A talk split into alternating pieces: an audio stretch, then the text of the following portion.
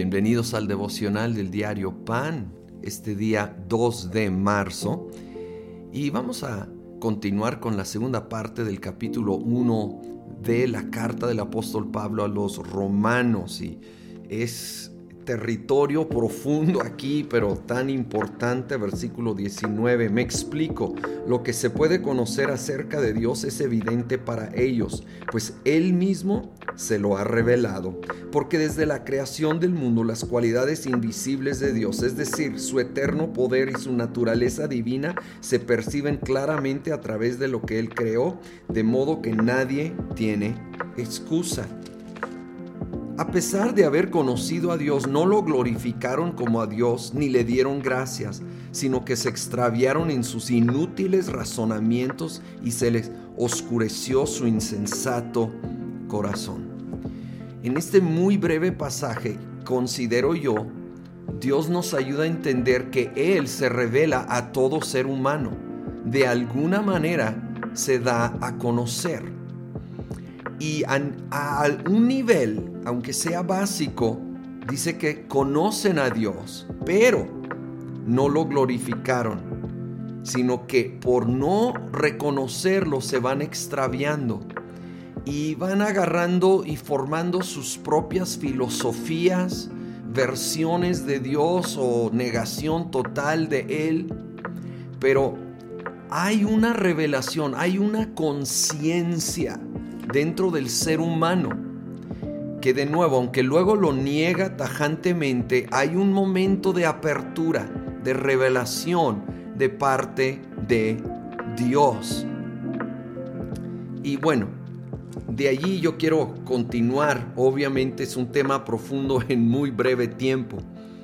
Dice, esto en base a que el pueblo, la gente, la humanidad en su gran mayoría lo rechazaron Versículo 24 dice, por eso Dios los entregó a los malos deseos de sus corazones, que conducen a la impureza sexual, de modo que degradaron sus cuerpos los unos con los otros. Cambiaron la verdad de Dios por la mentira, adorando y sirviendo a los seres creados antes que al Creador, que es bendito por siempre. Amén.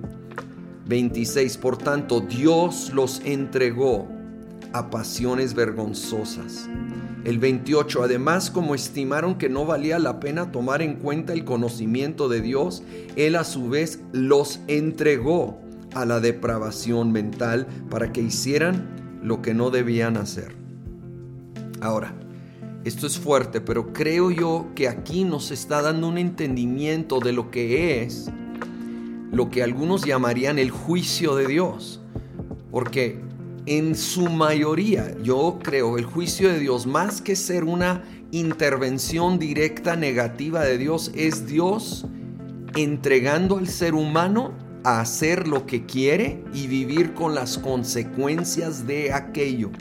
Aquí nos muestra una cadena de cómo el ser humano conoció a Dios hasta cierto punto, en el versículo 21 lo afirma, pero lo rechaza y luego decide no creer hasta que queda cauterizada su conciencia.